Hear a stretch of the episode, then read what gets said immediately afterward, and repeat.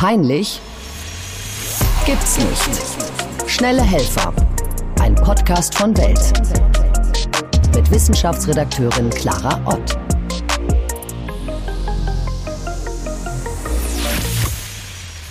Herzlich willkommen zu Peinlich gibt's nicht schnelle Helfer. Unser Thema heute, wie gelingt gesunder Analsex? Schmutzig, schmerzhaft, erniedrigend. Analsex hat keinen besonders guten Ruf. Aber das wollen wir heute ändern. Tatsächlich kann die Sexspielart nämlich sehr erregend sein und besteht nicht nur aus reiner Penetration, sondern kann auch aus oraler Befriedigung und Berührung bestehen. Po-Liebe, wie ich gerne sage, kann zwischen Mann und Frau, zwischen zwei Männern sowie mit Hilfe eines Strap-on-Dildos auch zwischen Frauen oder zwischen einer sogenannten gebenden Frau und einem sogenannten empfangenen Mann stattfinden. Wie man Analsex gesund praktiziert und was an den Vorurteilen davon, die ich eben genannt habe, dran ist, das besprechen wir heute mit einem Spezialisten. Wir haben im Studio Skanda Buasida. Herzlich willkommen. Vielen Dank für die Einladung. Wir duzen uns, weil wir uns schon aus dem früheren Podcast kennen. Du bist Darmchirurg und arbeitest am Berliner Vivantes Humboldt Klinikum. Und ich darf gratulieren, weil seit kurzem seid ihr zertifiziertes Darmkrebszentrum und das einzige in Berlin, was auch noch gleichzeitig ein Kompetenzzentrum ist. Also herzlichen Glückwunsch nochmal dazu. Vielen Dank für die Glückwünsche, die sind verdient. Das ist äh, ganz toll, was da vom Team gemacht wurde. Ja, weil es geht, also Darmkrebs und es geht unter anderem auch um Stuhlinkontinenz heute. Du bist absolut der richtige Experte, auch wenn man denkt, das ist jetzt eine Sexualpraktik. Wieso reden wir mit einem Koloproktologen, also einem Darmchirurgen? Aber ich freue mich sehr, weil wir wollen jetzt ein paar Leser- und äh, Hörerzuschriften klären. Bist du bereit dafür? Ich bin bereit. Gut, dann geht's los, unter anderem mit dem Thema Schmerzen. Dazu schreibt eine Hörerin, Analsex tut einfach weh alle Frauen, mit denen ich jemals über dieses Thema gesprochen habe und die Erfahrung damit haben, würden immer den vaginalen Verkehr vorziehen. Es wird in Anführungsstrichen geduldet, nicht gemocht. Man muss schon Schmerz etwas mögen. Selbst mit vielen Tricks bleibt ein Rest an Schmerzhaftigkeit, den man beim vaginalen Verkehr eben nicht hat, schreibt die Hörerin. Skanda, was sagst du dazu zum Thema Schmerzen und wie schafft man es, keine Schmerzen dabei zu haben? Oder ist Schmerz unweigerlich mit Analsex verbunden? Kann unverweigerlich sein, insbesondere dann, wenn es Verletzungen gibt. Grundsätzlich gibt es diese Neigung zu Schmerz aus anatomischen Gründen. Der Analkanal ist stark mit äh, sensorischen Nerven versorgt. Diese Nerven ist unser sechster Sinn. Es ermöglicht uns zu erspüren, dass erstmal was kommt, dass der Stuhl kommt und zu spüren auch, was das für ein Material ist. Man kann dadurch differenzieren, ob Luft flüssig oder fest ist und wie großvolumig, wie hoch der Druck ist. Diese Sensorik ermöglicht uns ein Sozialleben, was korrekt ist, weil wir uns zurückhalten können bis zu einem sozial adäquaten Zeitpunkt, wo man sich isoliert auf Toilette geht. Mhm. Das sind alles Fähigkeiten der normalen, in der, in der modernen Welt, die sehr wichtig sind die das Millionen Jahre, wo die Menschheit auf dem Feld lag, äh, nicht lag, sondern lebte. Mhm. Da hat man sich hingehockt in der Ecke, also zur Seite getreten, hingehockt und abgeführt und die Kontinenz war nie so ein großes Problem. Das ist aber bei Großstädter schon wichtig. Also deswegen gibt es diese Sensorik. Das andere ist, es gibt einen Reflex am inneren Schließmuskel, der einen Dauertonus, eine Dauerspannung bewirkt. Man braucht sich nicht konzentrieren auf, ich muss einen Po zusammenkneifen, um nicht in die Hose zu machen, mhm. sondern es ist einfach immer diesen Ruhetonus da. Und das ist ein dosierter Ruhetonus. Wenn ich niese, huste, schreie oder laufe, was Schweres hebe, dann reagiert der Beckenboden mit einem erhöhten Tonus, um eben den Inhalt zu halten. Der äußere, willkürliche Schließmuskel, den man wirklich nutzt, um den Po zusammenzukneifen, der arbeitet nur, wenn man ihn dazu auffordert. Und dieser Ruhetonus, wenn Analverkehr praktiziert wird, also penetrierenden Analverkehr, mhm. wenn ein Fremdkörper eingeführt wird, da gibt es nicht den normalen Entspannungsreflex. Wenn der Stuhlbolus von innen nach außen kommt, und man sich auf eine Toilette hinsetzt, sich entspannt, dann reflektorisch entleert sich der Darm und entspannt sich dieser innere Schließmuskel. Wenn ich da reingrätschen darf, deswegen gibt es ja Analplugs und diverse Spielzeuge, um das von außen zu entspannen. Ne? Also bevor ja. man zum Beispiel den Penis einführt, erstmal den Finger, die Fingerspitze und man muss das quasi auch so ein bisschen trainieren, sich zu entspannen. Ne? Genau, diese Entspannung, der, der Schließmuskel reagiert mit einer Spannung auf eine Gegenspannung. Wenn man den dehnt, fängt er erstmal damit an, sich zusammenzudrücken.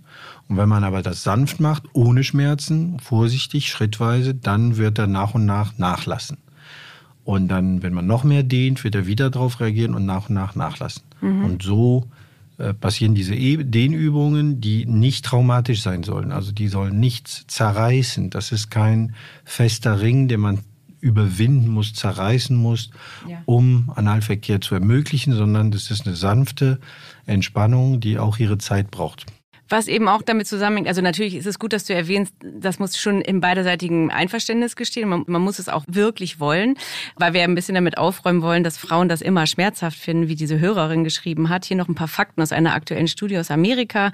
Da haben Forscher der ähm, Indiana University nämlich ähm, drei, über 3000 Frauen befragt, die unter anderem heterosexuell, lesbisch oder bisexuell waren.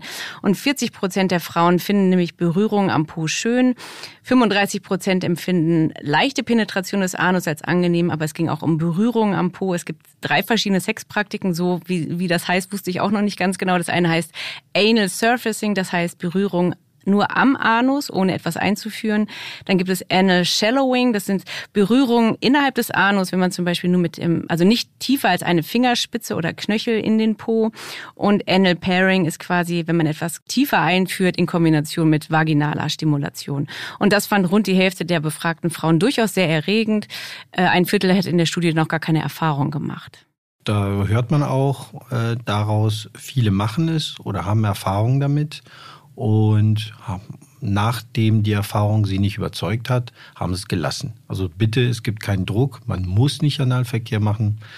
Ähm, ich möchte daran erinnern, dass ich kein Sexologe bin mhm. oder Psychologe. Ich bin Chirurg und ich behandle die Verletzungen oder die Krankheiten, die möglicherweise durch Analverkehr passieren können. Das ist bei weitem nicht die Mehrzahl der Menschen, die es praktizieren. Aus der Praxis, das ist eine Frage, die wir stellen müssen in der Sprechstunde. Und aus der Praxis wissen wir, dass sehr viele Menschen das machen. Die höheren Lebensalter, die Frau, gerade die Frauen haben es früher nicht selten als äh, Verhütung benutzt, mhm. diese, diese Möglichkeit. Und bei jüngeren Frauen, weil es äh, aus Neugier oder eben weil sie interessiert. Manche hängen total darauf und wenn eine Operation in diesem Bereich notwendig ist, dann sagen die wirklich, das wird äh, vom Wording gesagt, wie jetzt darf ich drei Monate lang äh, nicht mehr, weil ich da dies und jenes operiert bekomme. Also manche hängen wirklich daran mhm. und andere oder viele lachen ein bisschen, wenn wir die warnen und sagen, bitte kein Analverkehr im nächsten halben Jahr, weil dort Klammern sind oder oder. Ja, aber genau deswegen bist du ja hier, weil du eben auch die extremen, äh, also weil du uns auf die Verletzungen hinweisen kannst. Und vielleicht kannst du noch mal kurz erklären, warum der Darm ja am Ende auch einen Knick macht, also nach 15 Zentimetern, also am Ende von innen gesehen und am Anfang von außen gesehen und warum man auch nicht wahllos irgendwas einführen darf oder sollte, weil dann landet man wahrscheinlich bei dir. Also die Einführung langer, harter Objekte, die nicht sanft, nicht vorbereitet ist, was auch manchmal beim Vaginalverkehr passiert, tatsächlich durch Ausrutschen, das Verletzungen gibt.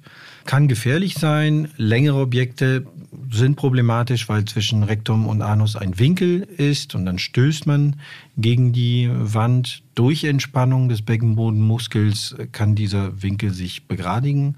Und wie gesagt, der Schließmuskel, die Haut sind sensibel, können einreißen. Es können sich zu Fissuren bilden, zu Sphinkterschäden etc. Deswegen muss man immer spezielles Gleitgel also benutzen. Ne? Das müssen wir kurz erwähnen. Warum muss das ein anderes sein als ein normales Gleitgel? Also es kann ein ganz normales äh, sein. Die Anforderungen sind aber schon höher. Mhm. Kondome äh, dürfen nicht zur Lubrikation mit ölhaltigen Gele, weil die porös werden. Es müssen wasserhaltigen mhm. Gele sein, um wirklich den Schutz zu haben. Wo du Kondom erwähnst, Sie müssen unbedingt noch über Infektionen sprechen. Ich kann ganz kurz zitieren, ein Hörer schreibt nämlich, wie eklig er das findet. Er findet Analsex ganz schlimm, weil er meint, es wäre extrem unhygienisch, in einer Körperöffnung herumzustochern, die ansonsten den Abfall des Körpers entsorgt, schreibt er. Er weist unter anderem auf Kolibakterien hin und ähm, dass es eine große Gefahr für Harnröhren und damit Blasenentzündung sein kann, was natürlich stimmt. Das wissen Frauen, dass man sich richtig abputzt von vorne nach hinten und nicht von hinten nach vorne, okay. Aber wie eklig ist denn Kot, Stuhl oder wie auch immer man es nennen möchte, Kacke, denn wirklich? Ähm, ich meine, du hast täglich indirekt damit zu tun, ist es wirklich so eklig, wie wir es finden, nur weil das stinkt? Oder ist es jetzt auch wirklich ein Vorurteil, mit dem du gerne aufräumst? Du, du lächelst hier, das kann ich den Hörern verraten. Ich bin äh, nicht ganz indirekt, ich bin häufig direkt in Kontakt damit. Mhm. Und es ist eklig, es stinkt, es ist toxisch, es ist äh, bakterieller Gift. Es ist eine, eine ganz tödliche Mischung aus viel, viele Bakterien, die als Mikrobiom, als Lebewesen im Darm ihren Nutzen haben, aber woanders nicht hingehören. Insbesondere nicht in den Genitalorganen, insbesondere nicht in der Vagina oder in der Harnröhre.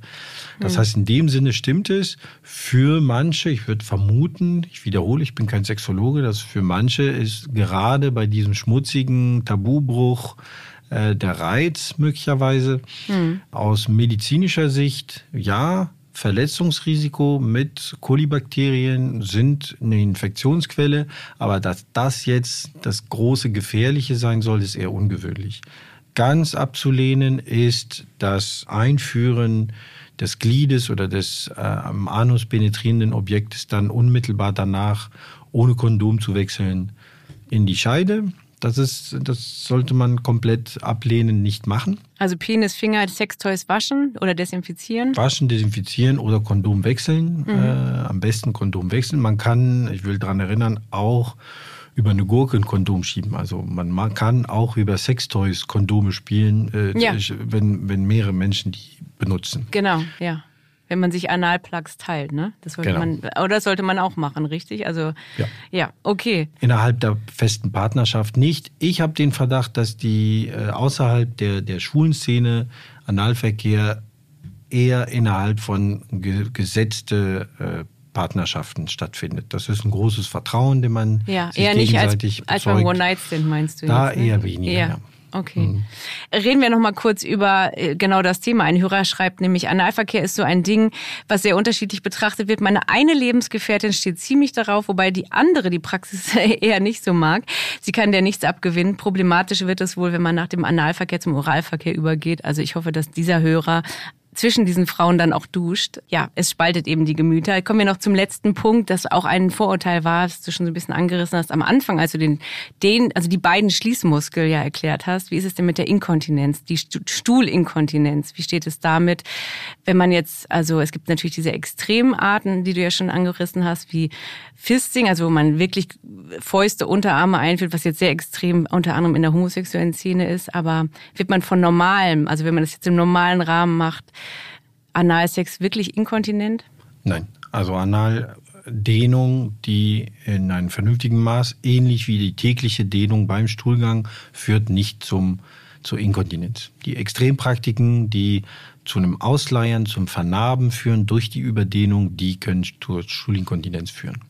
Okay, das ist ja eigentlich eine beruhigende Nachricht, weil ich hatte noch den, den Hörerinnen zu, eine Zuschrift. Wer Analsex toll findet, sollte es tun, sich aber klar sein, dass es gewisse Probleme im Alter mit sich bringt. Und ähm, wer es von hinten mag, der kann sich schon mal Panties, Einlagen etc. besorgen. Das ist ja ziemlich alarmistisch, aber ich wollte es einmal vorlesen, weil diese, diese Frau, die geschrieben hat, arbeitet nämlich in der Altenpflege, wo sie das öfter beobachtet. Und vielleicht ist das eher, mhm. das ist ja natürlich ein Problem des Alters. Und bei euch in der Klinik ähm, behandelt ihr ja auch unter anderem Stuhlinkontinenz. Vielleicht kannst du ganz kurz noch sagen, wenn man jetzt Inkontinenz wäre, da gibt es ja schon noch mehrere Wege, etwas zu tun, ne? dass man. Also erstmal würde ich sagen, äh, es gibt Selbsthilfegruppen, ich bin da aktiv, äh, Inkontinenz, okay. Selbsthilfe.de zum Beispiel. In den Augen der Nicht-Betroffenen, äh, die gucken schon auf stuhlinkontinenten Menschen nach dem Motto, ihr habt Analverkehr gehabt, deswegen seid ihr inkontinent, mitnichten. Also die Stuhlinkontinenz ist was relativ häufiges in der Bevölkerung. Mhm. Hauptursache ist die Entbindung, die vaginale Entbindung oder andere Krankheiten, die es verursachen. Das Alter, auch neurologische Erkrankungen gibt zahlreiche, hat nichts mit dem Analverkehr zu tun. Und in Pflegeheimen ist die Stuhlinkontinenzrate hoch. Man kann sehr viel dagegen machen. Es gibt eine ganze Reihe an Behandlungen von Training über Ernährung, über Elektroneuromodulation bis hin zum Schließmuskelersatz mit hydraulischen, künstlichen Schließmuskeln. Das bieten wir alles an. Das ist ein komplexes Thema und würde hier den Rahmen sprengen. Will nur damit sagen, ja. man kann sehr viel dagegen tun und es hat nichts mit Analverkehr zu tun. Wie gesagt, außerhalb extrem Systempraktiken, die zu einem Schaden führen, die eine Überlastung des Systems führen. Ja, deswegen bist du ja auch genau der richtige Experte. Deswegen die Selbsthilfegruppe unter anderem werden wir auch verlinken. Das ist ein sehr wichtiger Hinweis, finde ich. Also ist jetzt unser Fazit, wenn man eine entspannte Atmosphäre schafft, einen liebevollen Partner hat oder eine liebevolle Partnerin, ähm, es wirklich möchte, ähm, man muss ja nicht unbedingt den kompletten Darm entleeren, es sei denn, man möchte komplett Kotreste vermeiden. Das richtige Gleitgel, Sextoys desinfizieren. Habe ich noch was vergessen? Das sind die wichtigsten Punkte, oder? Kondom benutzen. Kondom benutzen, genau. Und dann steht gesunder Po-Liebe nichts im Wege. Äh, als letztes kann habe ich noch eine Frage, eine, die Rubrik äh, einfach mal die Hose runterlassen, die ich jede, jeden Gast hier frage. Und zwar nach peinlichen Erlebnissen Fällt dir etwas ein, was du zuletzt überwunden hast, wo du denkst, ah, das habe ich gut gemeistert oder da, da wäre ich gern souveräner gewesen, was du hier an dieser Stelle mit uns teilen möchtest? Nur weil es jetzt Hose runterlassen heißt, hat das übrigens jetzt nicht unbedingt was mit dem Po zu tun. Also es kann auch was ganz anderes sein. Also ich bin Enddarmchirurg seit 20 Jahren mhm. und als ich nach Berlin gekommen äh, bin, eine so tolerante, offene Stadt, als äh, Studienkontinenzspezialist Enddarmchirurg, dann wurde ich von Kollegen gefragt, bist du schwul? Oh. Und es ist mir peinlich, dass ich damals nicht wusste, was ich äh, darauf erwidern sollte. Wieso soll einer, der sich frühzeitig spezialisiert auf Enddarm, äh, schwul sein? Äh, erstmal, wieso nicht? Also ich könnte ja schwul sein.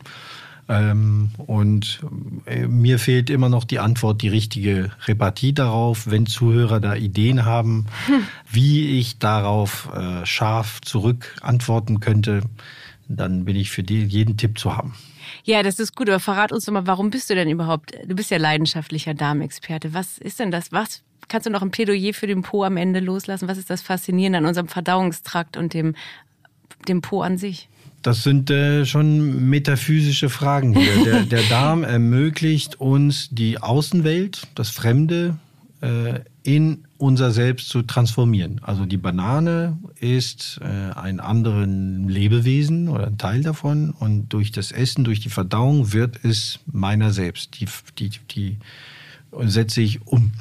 Und das andere ist die Kontinenz, die Fähigkeit zurückzuhalten, ist eine hohe sozialpsychologische Fähigkeit, die ermöglicht ein soziales Miteinander. Wir sind soziale Tiere. Mhm. Es gibt Menschen, die inkontinent sind, die allein leben die Alleinbrötler sind und die stört es nicht so sehr. Das ist keine Fähigkeit, die zum Überleben wichtig, aber zum Sozialüberleben mhm. ist. Und dass dieser Leidensdruck der Betroffenen, der so groß ist, der so wenig von der Medizin beachtet wird, es wird wenig in den Universitäten gelehrt, es gibt keinen Lehrstuhl, es gibt wenig Forschung etc. Das fand ich ganz, äh, hat mich frühzeitig ganz fasziniert. Die Patienten sind extremst dankbar, wenn man die denken alle, man kann nichts tun, ich bleibe zu Hause in der Nähe der Toilette. Und wenn die erfahren, wie viel man dagegen unternehmen kann, sind die sehr dankbar. Ja, es klingt auf jeden Fall so, als ob du den Menschen sehr viel Lebensqualität schenkst. Und ja, es war ein bisschen metaphysisch, aber auch sehr, sehr, sehr ehrenwerter, wichtiger Job. Also vielen Dank an dich und deine Kollegen mit eurem Kompetenzzentrum. Sehr verdient. Also ähm, jeder Zuhörer, jede Zuhörerin, die Probleme hat, wendet sich an euch. Das war peinlich, gibt's nicht schnelle Helfer für heute. Vielen Dank, dass du da warst, Skanda. Vielen Dank für die Einladung, war toll und lieben Gruß zu Hause. Seid lieb zueinander. Das ist ein gutes Plädoyer. Ich hoffe, euch hat die Folge auch genauso gefallen wie mir. Bewertet und abonniert den Podcast gern. Ciao und bis zum nächsten Mal.